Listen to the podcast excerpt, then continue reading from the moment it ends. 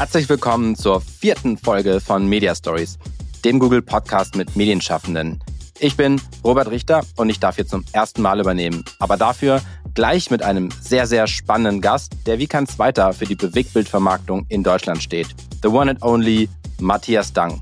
Er ist schon seit Ewigkeiten bei der IP, der heutigen Adelines, und in 2021 wurde er zusätzlich Co-CEO der RTL Deutschland GmbH, zu der seit Jahresbeginn eben auch Gruner und Jahr gehört. Ich will heute ganz viel von ihm hören, unter anderem, wie es um die große Wette RTL Plus steht und darum steigen wir jetzt direkt ein. Hier ist Matthias Dang, Co-CEO von RTL Deutschland. Herzlich willkommen, Matthias. Schön, dass du da bist. Wir befinden uns heute hier in Hamburg im Media Stories Studio bei UMR. Du hast beruflich hier zu tun gehabt in der Stadt und daher treffen wir uns hier. Es freut mich sehr, dass du da bist. Das ist nicht deine erste Podcast-Erfahrung. Du hast schon mehrere Podcasts gemacht, habe ich gesehen und gehört. Umso mehr freue ich mich sozusagen, dass du als Veteran dir Zeit nimmst. Veteran hört sich so alt an. Aber, aber erstmal vielen Dank für die Einladung. Sehr, sehr gerne, sehr gerne. Wir freuen uns wirklich sehr. Deine Kanäle, deine Medien. Du bist Medienmanager, einer der bekanntesten in Deutschland, wenn man so möchte. Wie startest du deinen Tag? Welche, mit welchen Medien informierst du dich? frühmorgens, wenn du aufstehst? Was, wie, nimm uns mit auf eine Reise. also das, das, Wichtigste ist erstmal, es gibt äh, bei uns kein Handy im Schlafzimmer. Oh, das finde ich gut. Äh, von vornherein schon seit Jahren kein Handy im Schlafzimmer, so dass man, wenn man morgens wach wird, der erste Griff nicht zum Handy ist, ja, sondern auf die andere Seite des Bettes, um erstmal Guten Morgen zu sagen. So, wichtigster Punkt. So, und ähm, dann äh, geht's aber dann relativ schnell irgendwann ins Wohnzimmer und da liegt das Handy. Und das ist dann eigentlich der erste Konsum. Und der fängt eigentlich an, indem ich ähm, NTV, ähm, Handelsblatt, das sind eigentlich so die ersten Themen, bevor es acht ist und um acht ja, auf die Quoten. Mhm. So, und, und auf die Abozahlen von RTL Plus. Das ist so der, der, der morgendliche, äh, eigentlich von Montag bis Sonntag, der, der, der Rhythmus. Und Quoten kommen, wie kommen die noch? Per E-Mail oder habt ihr eine App dafür auch oder ja, E-Mail? Es gibt es gibt, gibt, gibt E-Mail, es gibt eine, äh, wo man sich einloggen kann, eine App. Also es gibt alle Varianten, um auf die Quoten zu kommen. Und äh, tatsächlich, du schaust auch schon Cross-Media. Ne? Also früher war das ja, ich kenne das noch von mir, ein bisschen früher, erster Blick morgens, E-Mail, wie sind die Quoten, aber äh, bei euch ist mittlerweile auch Quote und linear, also crossmediale Reichweite. Ja, absolut. Also äh, die Quoten drin, ich gucke mir die Abozahlen von RTL Plus an, ich gucke mir die Musik, äh, die wir jetzt angeboten haben, die Abozahlen an. Das ist so der, der morgendliche Rhythmus, ähm, der, den einem, einem in Fleisch und Blut übergegangen ist. Das ist aber auch wirklich so 365 Tage im Jahr so. Das ist, dann, das ist morgens immer so. Auch im Urlaub? Auch im Urlaub. Okay. Aber das ist so ein Fleisch- und Blutübergang. Es ist jetzt gar keine Belastung, sondern es ist einfach so. Es gehört für mich zum, zur morgendlichen Routine. NTV, Handelsblatt, Bild auch mal. Ähm, das ist so morgens was, ähm, um, um wach zu werden, ein Kaffee oder ein Tee und dann geht's los. Was ist mit Abos? Hast du, bist du Abonnent eines Dienstes, den du konsumierst? Ja, also Morgenbriefing Steingart, äh, den habe ich natürlich, den finde ich auch immer sehr gut. Äh, wie ich eben schon gesagt habe, Handelsblatt haben wir als Abo und dann so die klassischen Mediendienste, die es auch so gibt. Und äh, was, was ich auch täglich konsumiere, ist natürlich auch nochmal klar, gerade im, im Fernsehen oder auch Linear Video ist DWDL. Das gehört für mich auch immer täglich dazu. Und Social Media? Bist du selber, ich weiß, du bist auf LinkedIn. Also am meisten nutze ich eigentlich Instagram. Also bei mir hat sich das auch so gewandelt wie bei, bei vielen. Man hat natürlich einen Facebook-Account, aber den nutze ich eigentlich nicht mehr. Ich bin eigentlich so übergegangen zu Insta, weil dort das Freundesumfeld und auch die Kinder drauf sind und man verfolgt ein bisschen so das, was, was dort passiert. Ähm, das ist für mich eigentlich äh, Social Media. Natürlich TikTok und also man hat alles. Klar, wenn man in der Medienbranche arbeitet, nutzt man alles, Snap, äh, TikTok. Ich finde das so ganz witzig, wenn man mit, mit den jungen Leuten spricht und die sagen, echt, du hast TikTok? Echt? und ich, ja, warum? Echt? Du bist doch so alt. und ähm, so, das ist, äh, das gehört also zu den Themen für mich dazu. Die nutzt man so über den Tag hinweg oder alle paar Tage, je nachdem, ähm, auch natürlich. Auf was könntest du eher verzichten? Lineares Fernsehen oder die gute gedruckte alte Zeitung? Naja, also ich finde, die, die, die Frage ist nicht so einfach zu beantworten oder sie ist doch einfach zu beantworten, weil ja heute es alles digital gibt. Also was ich nicht verzichten möchte, ist äh, auf die, egal was es ist, also lineares Fernsehen ist ja auch digital, ich kann es überall nutzen. Also das überall nutzen, das geht ja heute über IP, will ich es mal sagen. Und deswegen darauf würde ich nicht verzichten wollen, weil darüber ich ja Journalismus, ob der jetzt gedruckt ist, auf Papierform, ob linear, Fernsehen, am Ende kann ich es ja alles über, über die IP nutzen. Genau, viele Wege führen nach Rom. Ja, ja. Also Medien kann man heute auf vielen Plattformen konsumieren. Sehe ich ganz genauso. Dein Weg, deine Story. Du bist in Mainz geboren und aufgewachsen auch, glaube ich. Ne? Du hast dann da Handball gespielt. Hört in, man doch, oder? In, in Mainz, wie es singt und lacht. Du bist also quasi schon mit dem Karneval im Blut aufgewachsen. Du hast dann Handball auch gespielt in Brezenheim. Ist es auch da, wo du herkommst? Ja, Bretzenheim. Das ist dein Bretzenheim. Ich, hab, ich habe versucht, vorher herauszufinden, wie man es ausspricht, damit ich mich nicht blamiere. Bretzenheim. Also in Mainz, in Mainz sagt man Bretzenum. Bretzenum. Mhm. Da bin ich aufgewachsen. Da ist mein Elternhaus. Dann bin ich in die Grundschule gegangen ja, bin da aufgewachsen, später in äh, Schule und ich habe auch in Mainz studiert. Und mittlerweile aber in Köln. Ist Mainz noch für dich Heimat? Bist du noch oft da oder ist er mittlerweile Köln? Ja, Köln ist schon der Mittelpunkt logischerweise, aber ich bin immer wieder da, weil meine Mutter und mein Bruder noch in Mainz leben und man hat natürlich noch den einen oder anderen Bekannten, auch aus der Handballzeit. Mhm. Ähm, also immer wieder mal, aber natürlich ist der Lebensmittelpunkt für mich Köln geworden. Du sprichst es gerade an, Handball, das war, wenn du so möchtest, deine erste Karriere. Ja. Ne? Das war im Studium. Wie kam es dazu? Also das ist, war deine erste Leidenschaft und du bist dann auch äh, professionell Schiedsrichter in der ersten Bundesliga gewesen. Ja. Ähm, wie, wie kam das dazu? Also ich habe Handball gespielt und dann war irgendwann so die Frage, wer will Schiedsrichter machen? Und das ist der unbeliebteste Job und dafür habe ich mich dann gemeldet, wie das so üblich ist. Ähm, und habe gedacht, das, was, am, was man am wenigsten gerne macht, das mache ich jetzt mal. Ähm, und ähm, bin dann in die Schiedsrichterkarriere. Ich war neben dem, dass ich Handball gespielt habe, dann parallel Handballschiedsrichter. Und das macht man dann ja auch im Team. Das ist ja so, dass man das zu zweit macht. Also für die, die Handball nicht kennen, das ist ein gleichberechtigter Schiedsrichter. Das ist wie eine Co-CEO-Rolle, mhm. ähm, dass man in einem Co äh, gleichberechtigt äh, ähm, und man braucht da viel Vertrauen und Teamplay und, und so alles Mögliche.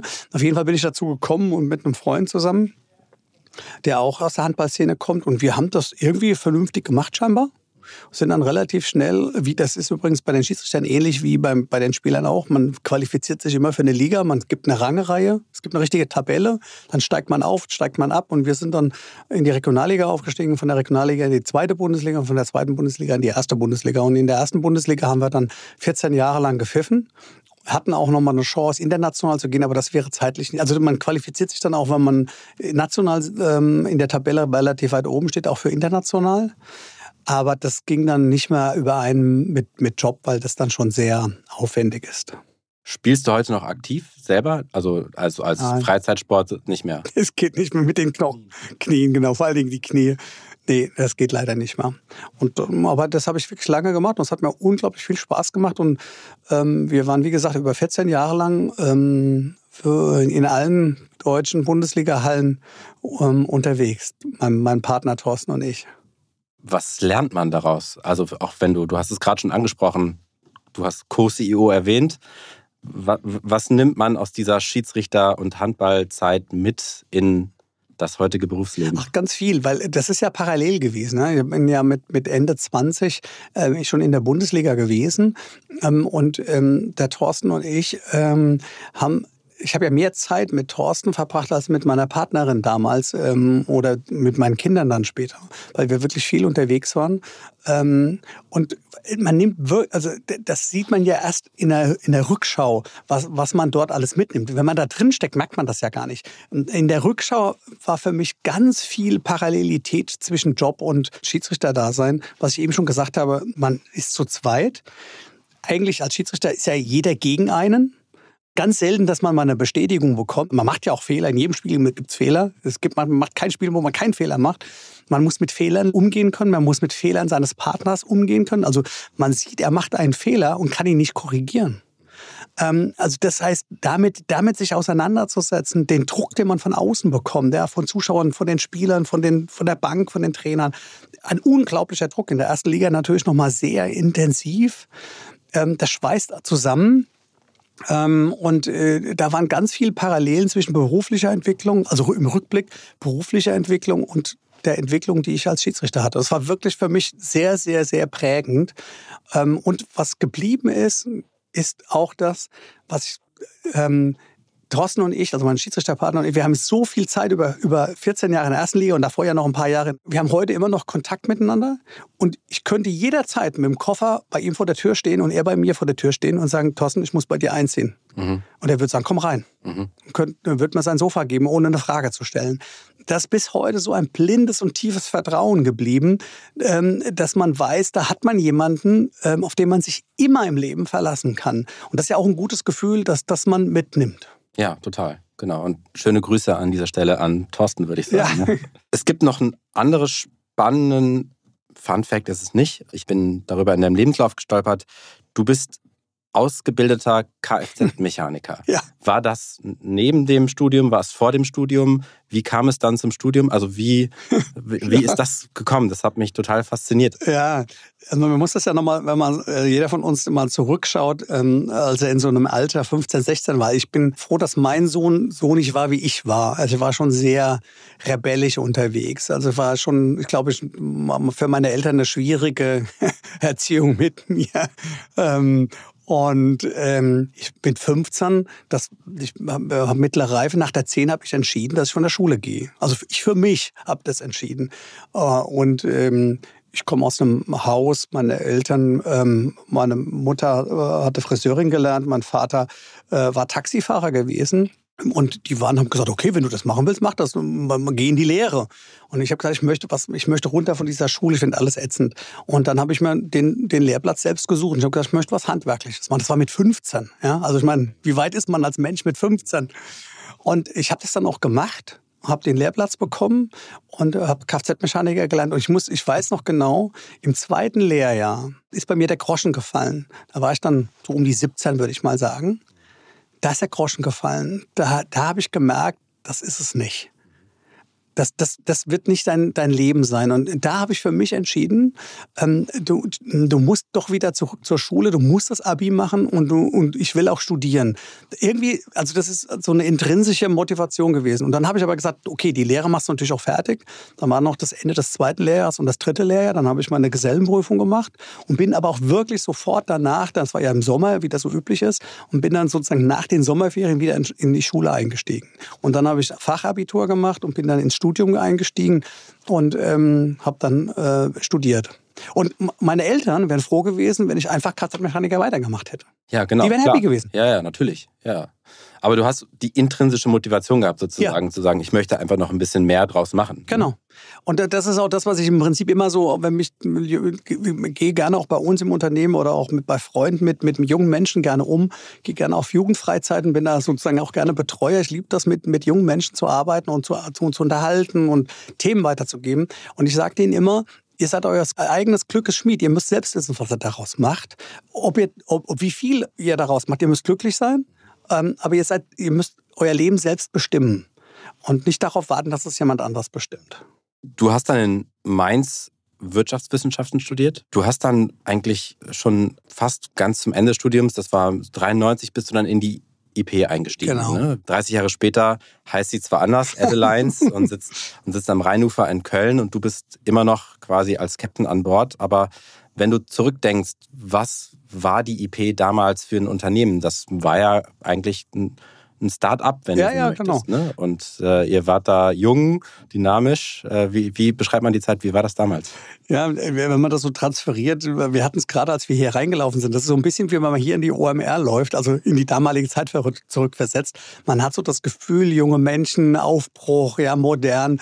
Damals, äh, die, die IP ähm, war, äh, wir waren 50, paar 50 Leute, haben in Frankfurt in der Freier vom Steinstraße gesessen Und das war einfach hip beim Fernsehen. Also es war in der Vermarktung okay, aber im Fernsehen und ähm, es war modern, Wachstum, es hat alles nach vorne. Ja, das, äh, für die damalige Zeit, wenn man dann wiederum vergleicht mit ehemaligen äh, Studienkolleginnen und Kollegen, dann, dann, wenn man sieht, in welche Unternehmen die gegangen sind, und dann war man schon, äh, ich sag mal, wie heute bei der OMR, da ist man einfach hip, wenn man hier arbeitet. So war das damals auch bei der IP es war einfach unglaublich, eine unglaubliche Aufbruchstimmung. Und, und das ist, glaube ich, so auch, man, man ist da rein und hat eigentlich, man ist da aufgesaugt worden und man hat irgendwie gearbeitet. Ich habe in den ersten, ich meine, ich war Sportler gewesen, ja, mein ganzes Leben und ich habe in den ersten, ich glaube, in den ersten zwölf Monaten, ich glaube, mindestens sechs, sieben Kilo zugenommen weil ich zu keinem Sport mehr kam und jeden Abend irgendwie eine Pizza, ein Sandwich oder irgendwas bestellt habe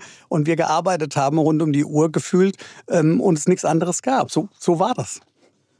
Heute kann man sich Fernsehvermarktung oder Bewegtbildvermarktung ohne dich gar nicht mehr vorstellen.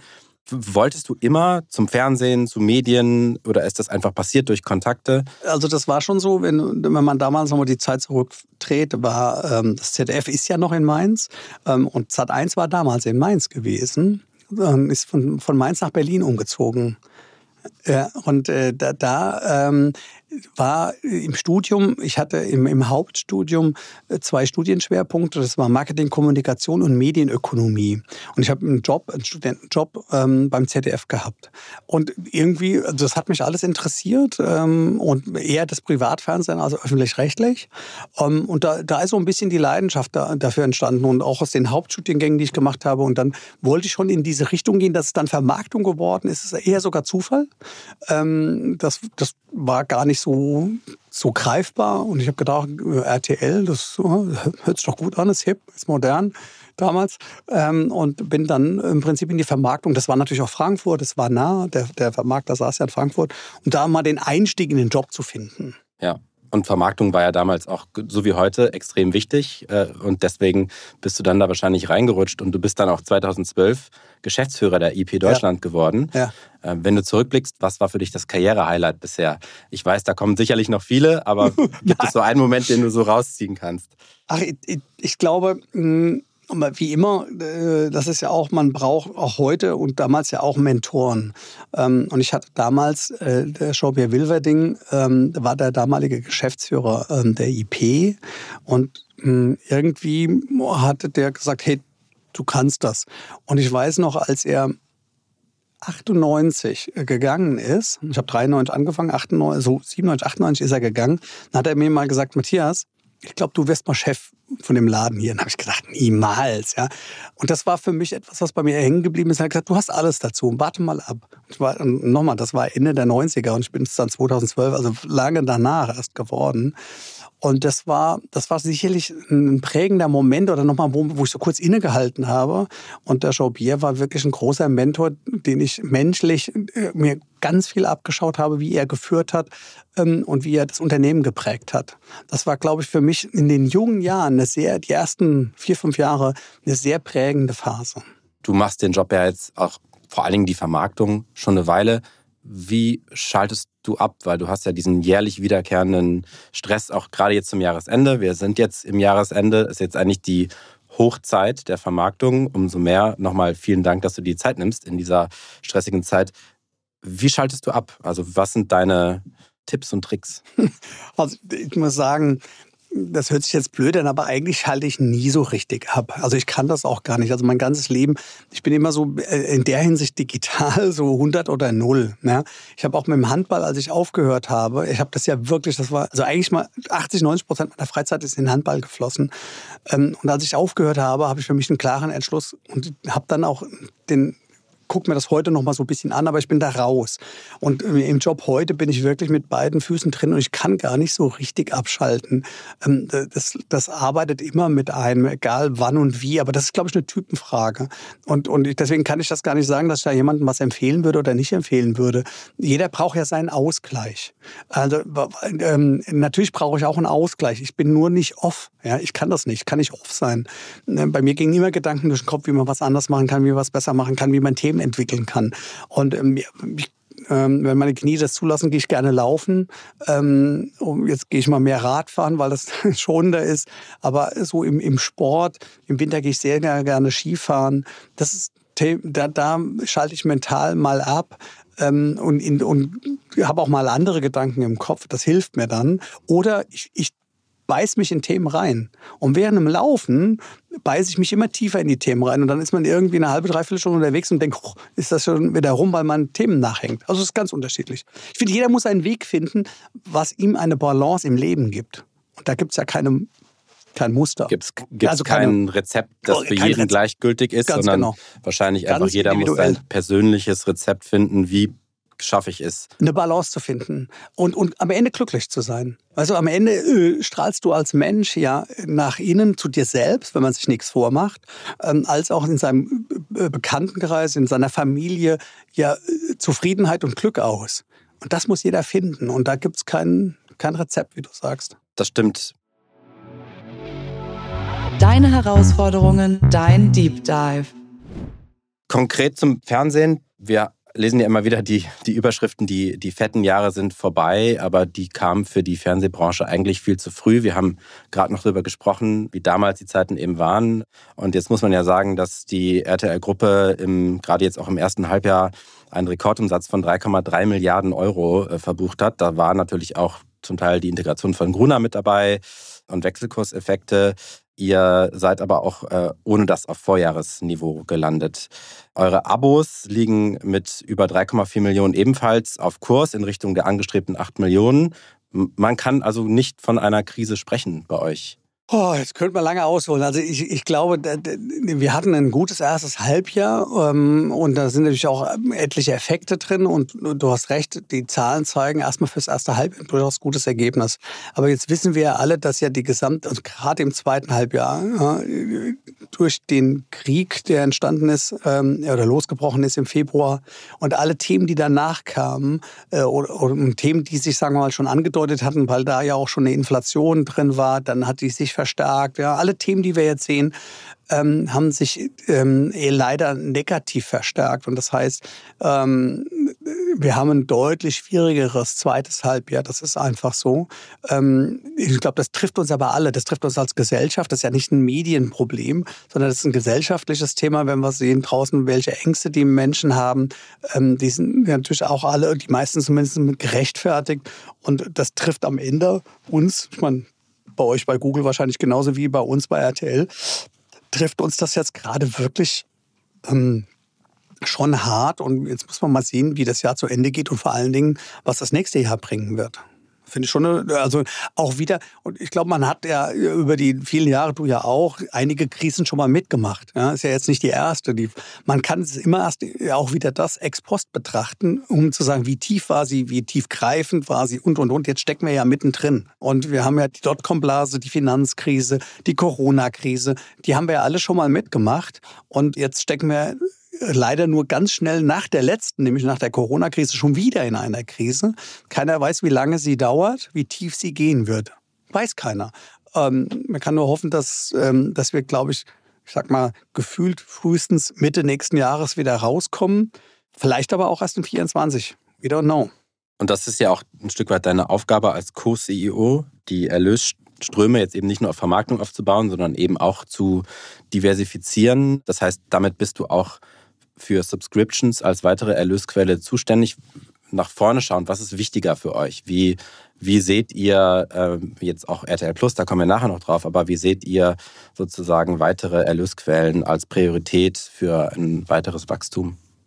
Also wir, wir kommen ja aus einer, ich sag mal, mehr oder weniger 100 Prozent ähm, Werbe-Income-Abhängigkeit, äh, ähm, haben heute ähm, Subscription- und Plattformgeschäft als weitere, ähm, das sind die Einkommensgrößen oder die Einkommensfaktoren, die wir haben. Ähm, und natürlich hat das Gewicht sich etwas verschoben, aber wir werden immer abhängig von, also zum Großteil abhängig von Werbung bleiben, weil so viel Subscription kann man gar nicht machen. Ähm, und wir kommen sicherlich gleich nochmal drauf drauf über das Verhältnis das zu, ähm, und wie da der richtige ähm, ähm, Move dazu ist. Ähm, aber es bleibt dabei, Werbung wird ein wesentlicher, ein wesentliches Income-Standbein äh, für RTL bleiben. Ja, was kannst du aus anderen Medien oder sagen wir mal anderen Branchen lernen. Die Printmedien mussten ja jetzt in der Transformation viel Lehrgeld zahlen. Ja. Was könnt ihr von den Kolleginnen und Kollegen im Printbereich lernen und eventuell auf das, ich sage jetzt mal, TV-Geschäft, Total Video-Geschäft übertragen? Nee, ich, der erste Punkt ist, äh, dass der, wenn man sich die, die, wenn man sich Medien anschaut und die Transformation, die diese Medien durchgehen, ist ja, hat Fernsehen in der Hinsicht erstmal einen Vorteil, wenn wir jetzt nur mal bei linearem Fernsehen bleiben. Das, das Signal ist ja 100% digital. Also den Transfer, den eine Zeitschrift, eine Zeitung machen musste, von dem gedruckten Papier in elektronischer Form, ähm, der Weg war ja ein ganz anderer versus dem, dass bei uns früher das TV-Signal auch ein analoges Signal war, schon seit langem ein 100% digitales. Also wir sind im Prinzip ein 100% digitales Geschäft ja schon. Also die Transformation in Form von Technologie haben wir schon lange gemacht. Der Punkt ist ja dabei dann nochmal, was Werbung angeht, sind wir ja weiterhin Broadcast, also One-to-Many. Dort müssen wir in die, also da sind wir ja mittendrin in der Transformation von einem One-to-Many-Geschäft zu einem One-to-One-Geschäft. Und wie gehen wir damit um? Was bedeutet das? Und dann sind wir 100 Prozent in die digitalen Welt angekommen. Und ich bin ja auch der Überzeugung, dass ähm, unsere Werbeinseln, ähm, also es wird noch lange das Broadcast-Signal geben, weil ich oder wir der Überzeugung sind, dass Menschen da draußen auch weiterhin Broadcast wünschen, also ein vorgefertigtes, konfektioniertes Content-Angebot. Am Ende kann jeder für sich entscheiden, ob er sich das an. Das kann er ja heute schon. Er kann heute in unserer Mediathek, in der Mediathek von Pro701, bei Google, auf YouTube, wo auch immer, doch schauen, was er möchte. Aber es gibt immer noch eine große Anzahl, die sagen, nee, ich möchte ein Schedule haben, nach dem ich mich richten kann und bin damit happy und habe Anker sozusagen über den Tag mit Zeit. Kann ich alles verstehen. Ja. Die Werbung, die darin ist, ist aber heute auch zum Teil noch Broadcast, also One-to-Many. Und dort werden wir irgendwann sowieso, also auf dem Weg sind wir ja, wird es dann eine, eine One-to-One-Beziehung geben und der Kunde, also der Werbekunde, wird festlegen, ob er sagt, ich will äh, Schrotflinte oder ich will Präzision haben. Also äh, auch ein Stück weit wahrscheinlich eine Frage des Geschäftsmodells. Ja, also auf einmal auf der Werbeseite ne, und aber zum anderen auch, wie mische ich das dann mit anderen Erlösquellen, Subscriptions beispielsweise. Ja, genau. Ne? Und ja. Äh, äh, Kollege oder Ex-Kollege Rainer Bejean hatte hier auch im OMR-Podcast davon gesprochen, dass Pro701 eben klar auf eine audiovisuelle Werbevermarktung setzt als Kern des Geschäftes, wurde eben zuletzt durch einen RTL-Manager ausgetauscht, äh, wie wir der Presse entnommen haben. Ist es aus deiner Sicht eine falsche Strategie oder eine falsche Sichtweise des Marktes? Also ich will gar nicht über richtig oder falsch sprechen. Ich kann nur sagen, dass wir, und ich glaube, man sieht das ja an, an allen Ecken und Enden, das ist ja kein Entweder-Oder. Also ich persönlich bin der Überzeugung, bleibe ich erstmal bei meiner persönlichen Meinung, ähm, der User der Nutzer am Ende entscheidet ja, wie er es gerne haben möchte. Ich muss es nur anbieten. Ähm, ich muss im Prinzip anbieten, ein Advertising, also er will ja Content, der will ja Inhalte nutzen. Und er entscheidet doch, ähm, ob, ob er sagt, ich möchte ein Paid-Modell und möchte ein Paid-Modell mit gar keiner Werbung, ich möchte ein Paid-Modell mit ein bisschen Werbung oder ich möchte ähm, ein, ein Free-Modell, das komplett mit Werbung drin ist. Am Ende soll es doch der User entscheiden und wir müssen ihm aber nur alles anbieten. Deswegen zu sagen, ich mache nur ein A-Wort-Modell oder ein S-Wort-Modell, halte ich für verkehrt. Und ähm, äh, war auch schon immer der Meinung, ich weiß noch, dass, wenn wir vor vier, fünf Jahren über die Thematik Thematik diskutiert haben, ob Netflix jemals Werbung machen wird, haben alle gesagt, niemals wird Netflix. Das ist sozusagen das, der heilige Kral von Netflix, keine Werbung.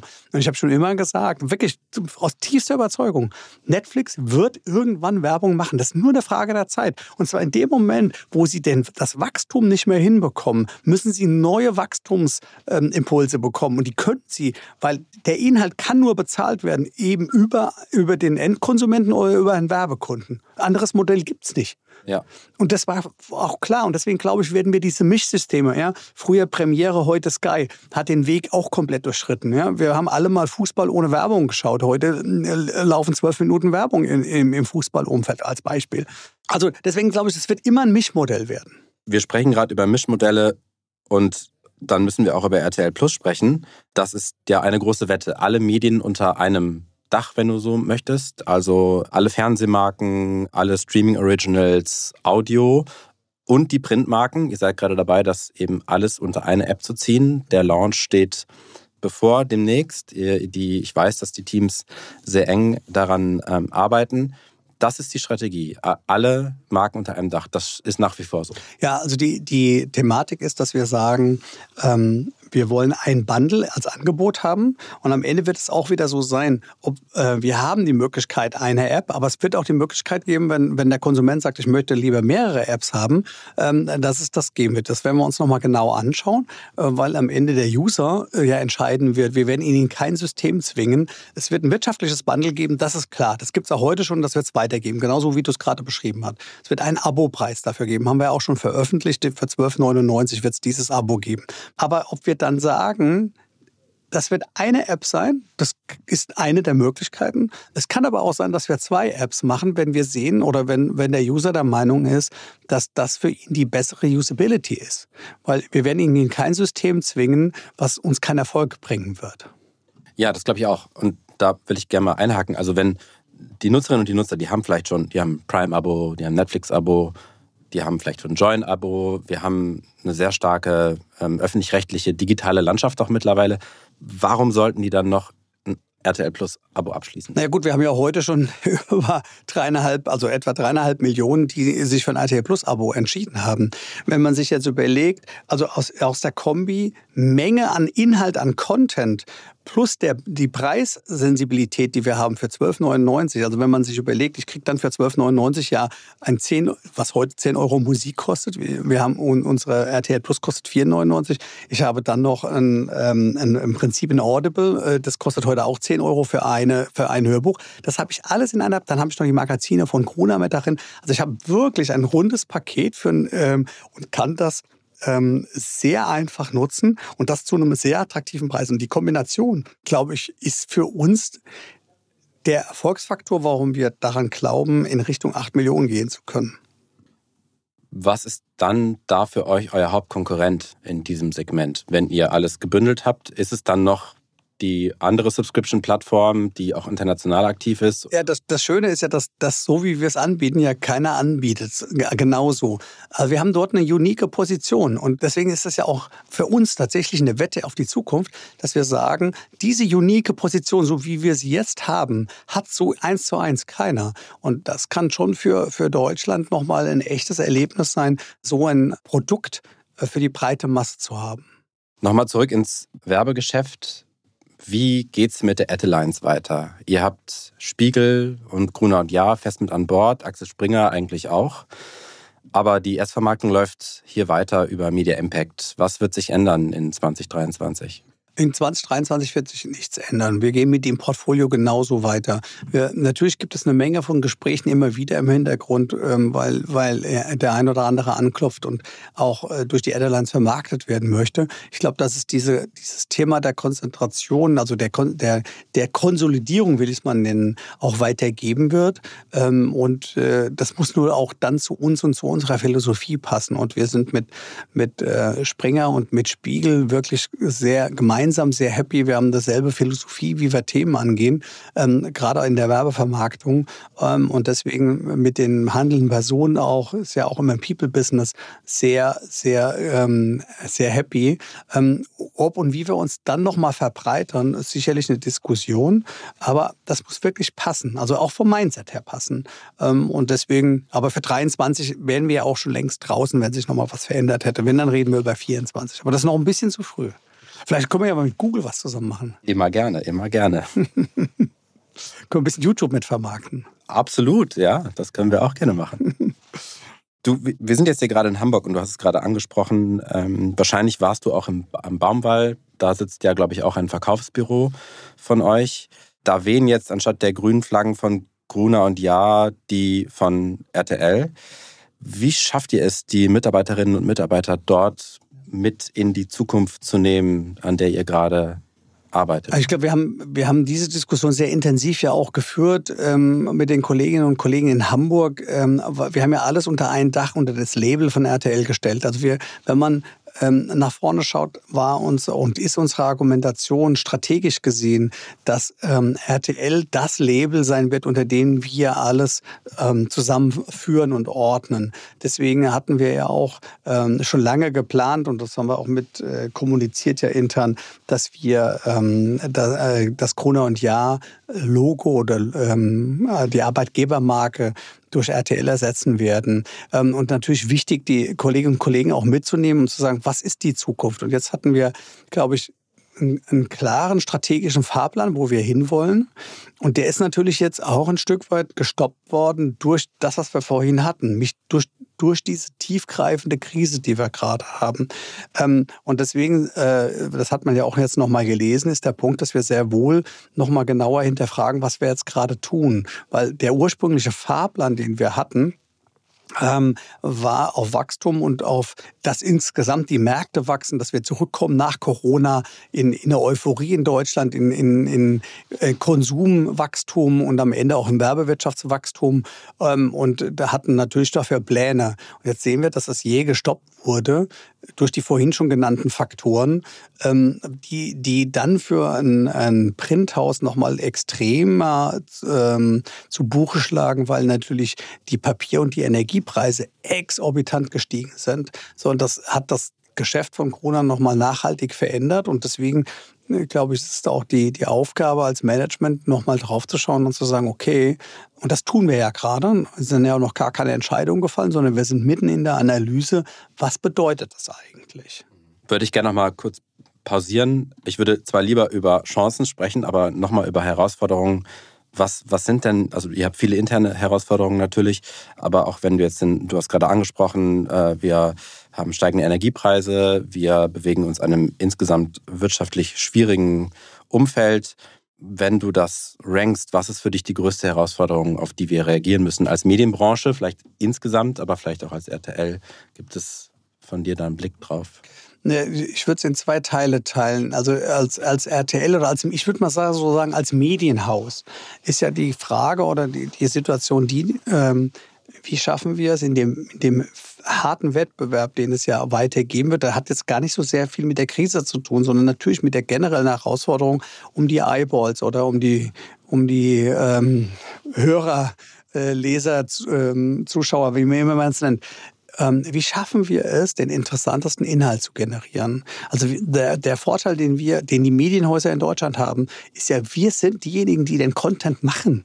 Ja, also das ist ja, das ist ja ein Riesen-Benefit, ähm, dass wir ihn ähm, kreieren und schaffen ähm, und das, da, da, den Nerv zu treffen weiterhin und ähm, in dieser immer fragmentierteren Welt eine Rolle zu spielen. Also ich, ich nehme das immer unter dem Begriff Relevanz die Medienhäuser müssen Relevanz haben. Ohne Relevanz weg vom Fenster. So, das ist die eine Herausforderung. Die, die, hat sich nicht verändert. Ich glaube, die hat sich im Zuge dessen, dass sich ja weltpolitisch ähm, und auch in Europa ganz viel getan hat, wichtig auf der Frage Journalismus, die deutlich zugenommen hat, neutralen und guten Journalismus zu machen. Das bringt eine Relevanzerhöhung, wenn ich das im, im Portfolio habe. Da habt ihr auch viel rein investiert. Genau, wir haben, wir haben noch mal mehr rein investiert. Wir waren ja als, ich sag mal, als privates äh, TV, Total Video Haus, ich glaube, äh, neben den öffentlich-rechtlichen die einzigen, die die letzten 20, 30 Jahre das Thema schon immer ernst genommen haben und in den letzten Jahren noch mal mehr ähm, dort hinein investiert haben, weil wir sehen, wie wichtig das für eine Demokratie ist, für ein freiheitliches Land, ähm, das ähm, tatsächlich hochzuhalten und das ist ähm, und, und dort ähm, die Themen neutral und sauber zu recherchieren. So, ich glaube, das ist ein wichtiger Punkt. Das ist aber das Relevanz. Und die andere Seite der Frage von dir war ja jetzt in dieser Krise, die wir jetzt haben, ähm, ist es, glaube ich, wieder wichtig zu sagen, okay, das ist genau das, was jetzt Management machen muss. Ähm, wir können nicht so jetzt, weil wir nicht wissen, wie tief und wie lange die Krise geht. Wenn wir das wüssten, wäre es einfach. Aber das wissen wir nicht. Das heißt, als Management ist jetzt die Herausforderung zu sagen, in welche Projekte und Themen investiere ich weiter, also ich gebe weiter mehr Geld aus und in welche Projekte und Themen trete ich auf die Bremse und bei welchen mache ich einen echten Cut. Weil ich sage, die sind auch langfristig nicht mehr sinnvoll. Und das ist jetzt eine ganz wesentliche ähm, Wegscheide, die natürlich unter einem sehr wirtschaftlich großen Druck, der jetzt gerade da ist, ähm, an dieser Weggabelung steht man. Weiter investieren, Geld ausgeben, weil das die Themen der Zukunft sind und nicht stehen bleiben. Wo trete ich auf die Bremse und sage, das kann ich auch in zwölf Monaten wieder weitermachen, aber ich muss jetzt mal gerade auf die Kostenbremse und vorsichtig sein. Und was, wo ich sage, das kommt nicht mehr hoch. Ich sehe, das passiert nicht mehr. So, und, und genau an diesen, und das glaube ich, ist für alle Medienhäuser dieselbe Frage. Und das ist eine Managementaufgabe. Die ist auch nicht einfach. Dafür sind wir aber da. Ja, absolut. Du hast es gerade angesprochen. Das ist für alle Medienhäuser dieselbe Aufgabe im deutschen Markt. Siehst du Häuser, die vor größeren Herausforderungen stehen, vielleicht als ihr das tut? Oder siehst du Häuser, wo du sagst, das, das läuft gut, da kann man von lernen? Ich finde es von draußen drauf geguckt echt schwierig. Ich, da würde ich ungern, ähm, ohne die Insights von, von den Häusern zu haben, mir ein Urteil bilden wollen. Ähm, das das fände ich vermessen. Deswegen glaube ich, kann bei uns, in meiner oder unser Haus kann man gut gucken, in die anderen Häuser von draußen ein Urteil zu bilden. Finde ich schwer. Schaut ihr international in andere Märkte? Äh, schaut ihr euch andere Player an und sagt, die machen das gut, das sind unsere Vorbilder. Wir haben eben über RTL Plus gesprochen. Du hast gesagt, das ist ein Alleinstellungsmerkmal. Da gibt es eben nicht so viele, die an einem ähnlichen Konzept arbeiten, aber gibt es trotzdem Unternehmen, wo ihr sagt, das ist ein Benchmark, äh, die schauen wir uns genauer an, von denen versuchen wir zu lernen. Ja, also ich glaube, was man, was man, äh, was wir seit jeher machen, weil wir ja in der RTL-Gruppe auch immer ein internationales Unternehmen waren. Wir haben schon immer ähm, Psychos gehabt, ja, also wo man gesagt hat, wir trefft, man trifft sich x-mal im Jahr, man teilt äh, Erfahrungen, ähm, Erfolge und Misserfolge und jeder nimmt dann in sein Land mit die Erfahrung des anderen, muss dann natürlich entscheiden, was tue ich, wie gehe ich damit um. Dann guckt man natürlich wie immer, gerade auch in der Medienbranche, natürlich über den Teich ja, die USA ist, bleibt weiterhin einfach ein Trendsetter. Ob einem das jetzt gefällt oder nicht, das haben wir dahingestellt. Aber es ist so, ähm, dort muss man sich technologisch wie auch inhaltlich Themen anschauen. Ähm, natürlich, ja, was Google macht, was, äh, was die GAFAs gemacht haben, äh, muss man Hut vorziehen. Sie haben äh, ein weltweites, ähm, in zum Teil Monopolstellung erarbeitet. Hut ab, dass man das so geschafft hat. Ähm, Netflix hat es geschafft als äh, Videostreamer äh, weltweit der Größte oder mit Disney jetzt der Größte sein oder Disney auch nochmal, was sie geschafft haben. Also da gibt es eine Menge von Beispielen, wo man sich anguckt, wie haben die das gemacht, was haben sie gemacht und was bedeutet das dann immer für uns. Und ähm, das, ich, ich, finde das alles Beispiele, ähm, wo man sich immer überlegen muss, wie kriegt man Transfer ins eigene Land und was bedeutet das für einen. Ja. Und vielleicht auch, wie kann man in Kooperation gehen, um ja. mit diesem von denen zu lernen oder. Genau, wie, wie du sagst, weißt du, der Punkt ist auch, ich glaube, die Zeiten, dass man alles alleine konnte, sind echt schon gar nicht heute, sondern schon eigentlich schon länger vorbei. Man muss in Kooperation gehen. Man muss ownen, kooperieren, partnern, wie du das nennen willst. Äh, die Zeiten, dass man alles selbst beherrscht und alles selbst kann und sagt, ich brauche da keinen anderen, ich finde, die sind, das ist wirklich gestrig. Das ist vorbei. Dazu muss man aber auch das richtige Mindset haben, Vertrauen haben, äh, zum Teil auch mal mit einem Konkurrenten etwas machen, ähm, weil einem das eigentlich dann beide nach vorne bringt. Also das ist, finde ich, da gibt es auch keine Musterantwort, aber zu sagen, ähm, ich mache es jetzt alles selbst, also das äh, haben wir früher auch gemacht. Das ist vorbei. Das geht nicht mehr. Deine Meinung, deine Thesen. Nach vorne geblickt, welches sind deine Prognosen für die nächsten drei Jahre in der deutschen Medienlandschaft? Äh, werden die meisten Häuser die Digitalisierung überleben oder wird es weitere Konsolidierungen geben? Magst du eine Prognose abgeben? Ja, also äh, ich weiß, dass ich meine, jetzt, was ich schon mal gemacht habe, ist, wenn man rückblickend alle Prognosen, die es so gab, ähm, und äh, mal auflegt, sieht man, dass ja, ich würde sagen, über 90 Prozent der Prognosen nie eingetreten sind. Und ich finde das immer so interessant, gerade so auf Podien oder jetzt hier Podcast oder was auch immer, je, je radikaler der meint, oh ja, ja, ja, genau, genau, genau, ja. Und die Wirklichkeit ist nur ganz anders. Ähm, und äh, deswegen, du hast vorhin den Begriff die fetten Jahre, wobei der erinnert mich total an, an ähm, äh, wir hatten so ein Plakat, die fetten Jahre sind vorbei. Und ich glaube, das haben wir vor 15, 20 Jahren ins Büro gehängt, weil wir der Meinung sind, dass die fetten Jahre vorbei sind. Also äh, man sieht, dass das alles nicht so ist und es wird auch weiterhin Print und Hörfunk und alle Medien geben. Es wird sich weiter fragmentieren und ähm, wenn jemand ähm, ich, man, man, man hat ja auch viel über Disruption gesprochen, aber eine richtige Disruption bedeutet ja, dass etwas verschwindet und durch was anderes ersetzt wird. Das haben wir ja in den wenigsten Fällen. Also der Begriff wird ja auch nicht immer richtig verwendet. Wir haben eine Evolution und die Evolution braucht echt lange und viel. Also deswegen, dass ich dir jetzt was Spektakuläres liefern kann, wird nicht der Fall sein, ähm, weil ich, weil meine Erfahrung über meine letzten 30 Jahre mir gezeigt hat, dass das nicht in den Medien, jetzt bleiben wir mal nur bei den Medien, so schnell nicht passieren wird. Wir werden eine Evolution haben, es werden sich die Themen weiterentwickeln. Und da bin ich dabei, was du gesagt hast, wir werden weiter eine Konsolidierung haben. Also diese Strategie des nationalen Champions, also die Frage neben den weltweiten Konzernen, die es gibt und die nicht mehr verschwinden werden. Also wenn man sich jetzt, na, Google sitze ich ja jetzt hier gegenüber. Nein, aber du vertrittst ja dann Google, aber auch andere große Player werden nicht mehr verschwinden. Die werden immer da bleiben und sie haben ein tolles Geschäftsmodell. Also deswegen, da muss man sich keine Sorgen machen. Aber wird es daneben, was wird es denn an nationalen Playern geben? Und da wird es in so einem Land. Wichtige Frage. Ja, ja absolut. Genau. Und, und wir da brauchen starke ich, nationale Player. Wir brauchen starke nationale Player und da wird es neben einem öffentlich-rechtlichen System, solange es gebührenfinanziert ist, natürlich, ja, wird es das geben. Und daneben wird es über, über Subscription oder äh, Advertising finanziertes Modell geben, wo du einen je nach Größe des Landes vielleicht auch zwei große haben wirst. Also so wie in Deutschland wir über 80 Millionen Menschen ähm, werden wir wahrscheinlich auch zwei große oder größere ähm, äh, finanzieren können. Aber danach wirst du in Nische gehen. Es wird eine Menge von Nische geben, aber das wird dann klein sein. Und diese Konsolidierung wird in den nächsten fünf Jahren, um ja, dein, dein, dein Zeitrahmen nochmal einzunehmen, wird es weiter eine Konsolidierung geben. Und ähm, äh, es wird Zusammenschlüsse geben und es wird eine ganz große Fragmentierung im, im Kleinteiligen geben. Und es wird ein, zwei große, und das wird in, in Europa sich so fortsetzen. Und die kleineren Länder werden wahrscheinlich nur einen privaten großen, also privat finanziert, wenn man so will, äh, haben. Das ist meine Sicht, die kommen wird. Ich versuche es trotzdem nochmal aus dir herauszukitzeln, indem ich anders frage, was glaubst du, was wäre in drei bis fünf Jahren so die Top drei Streamer nach Abos in Deutschland sein werden? ist ja klar, oder? also natürlich wird, das, wird RTL Plus darin äh, eine, eine, Rolle spielen. Also das tun wir ja heute schon.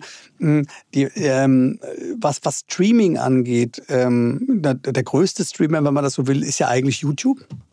Also größte Streaming-Plattform. Ähm, die, die, wird auch nicht mehr weggehen. Ähm, ist äh, auch fast ausschließlich werbefinanziert. Ihr habt auch einen P-Bereich, ich weiß, aber der ist, glaube ich, klein. Ähm, also das wird, das wird äh, natürlich das sein. Ich glaube, Netflix wird nicht standalone bleiben. Netflix wird irgendwann von irgendjemandem gekauft werden ähm, konsolidiert werden. Bin ich also in fünf Jahren, also glaube früher, aber meine Prognose ist, Netflix wird es wird nicht unter äh, ein eigenständiges Unternehmen sein, weil das Geschäftsmodell, so wie sie es jetzt aufgebaut haben, selbst mit einem Abo-Modell, also mit einem äh, Advertising-Modell, äh, werden sie nicht on the long run äh, eigenständig bleiben. Ähm, das heißt, sie werden irgendwo unter. Es wird immer ein Konglomerat sein. Deswegen wird äh, ist Disney wird langfristig bleiben und erfolgreich sein. Netflix unter einem anderen Label. Mal sehen, wer sie kaufen wird. Und dann ähm, neben YouTube und RTL Plus. Wie wird sich bei euch der Erlösmix darstellen zwischen klassischer Bewegtbildvermarktung und Abos. Was glaubst du, was ist so? Ist es 60-40, 50-50? Nee, nee, nee, eher, eher 75-25. Es wird weiterhin ein Übergewicht an Advertising sein. Und ähm, daran wird sich klar, meiner Meinung nach auch ähm, nicht so schnell für so ein Modell, wie wir es haben, äh, das verändern was das Schöne ist, nach einer Krise gibt es immer, das ist das Schöne, was, was man als Altersweisheit, wenn ich die mal so mitbringen darf, nach einer Krise gibt es immer einen Aufschwung. Immer. Ja, ob das an der Börse ist oder ob das bei uns im Advertising-Business ist. Das Schöne ist, die wird kommen. Die Frage ist nur, wann sie kommt. Aber ich freue mich auf jeden Fall wieder auf die Phase, in denen wir über steigende Umsätze und äh, Wachstum äh, in Deutschland sprechen werden. Ich hoffe, das wird im zweiten Halbjahr nächstes Jahr der Fall sein vielleicht aber auch erst in 24. Also wir haben auf jeden Fall äh, schwierigere sechs, acht Monate vor uns mindestens. Aber wie gesagt, die Hoffnung, die ich jedem mitgeben kann, ist, hinten wird es auf jeden Fall, das Licht am Ende des Tunnels wird kommen. Das ist ein schöner Ausblick, auf jeden Fall. Du persönlich, was ist deine Prognose für die nächsten zwei bis drei Jahre? Was, ist, was sind deine Ziele zum Abschluss? Privat, persönlich, vielleicht ab, abseits von äh, beruflichen Zielen. Hast du, hast du dir noch was vorgenommen? Naja, also was, was auf jeden Fall, äh, ich bin ja, ähm, oder wir sind ja Camper-Fans. Wir haben vor Corona, vor, wir sind keine Corona-Camper-Kaufer. Wir hatten vor, vor, Corona schon einen eigenen kleinen Camper, ähm, so einen Kastenwagen. Und äh, wir, wir verreisen sehr gerne mit dem. Und ich möchte, Ziel ist mal, die gesamte europäische Küste abzufahren. Vielleicht nicht jede Insel. Griechenland hat ja viele Inseln. Aber ansonsten ich bin ein Küstenmensch, liebe das, das Meer und den Blick aufs Meer. Ähm, einmal ähm, das abzufahren, das wird, man, wird mehrere Jahre dauern in Etappen. Das ist so ein Ziel, was man so mit sich trägt, schon über Jahre. Mal gucken, wann es kommt. Das ich wünsche dir auf jeden Fall viel Erfolg dabei, auch bei der Planung zumindest äh, dieser, dieser Tour. Ich bedanke mich vielmals, dass du äh, heute bei uns warst und ich hoffe, wir sehen uns bald wieder. Ganz lieben Dank für die Einladung, hat mich sehr gefreut. Danke für den sehr netten und schönen Podcast. Danke. So, das war sie nun, die vierte Folge von Media Stories. Ich habe einen tollen Gast gehabt, von dem man immer so einiges lernen kann. Zum Beispiel sehr spannend fand ich seine Lebensgeschichte mit dem Beginn seiner Karriere als Automechaniker und die Motivation, doch noch ein Studium anzuschließen wie er aus seiner Zeit als Handballschiedsrichter gelernt hat, seinem Team möglichst blind vertrauen zu können und noch heute ein sehr vertrauensvolles Verhältnis zu seinem damaligen Partner hat. Und natürlich haben wir auch über die Herausforderungen für das Mediengeschäft und die Strategien von RTL Deutschland gesprochen, sich in der digitalen Transformation zu positionieren. Mir hat's großen Spaß gemacht mit Matthias. Ich hoffe euch auch. Die nächste Folge von Media Stories erscheint in zwei Wochen, wieder dienstags. Abonniert gerne den Podcast auf der Plattform eurer Wahl und bis dahin alles Gute.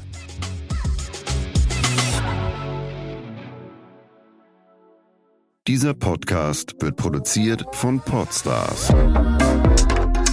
bei OMR.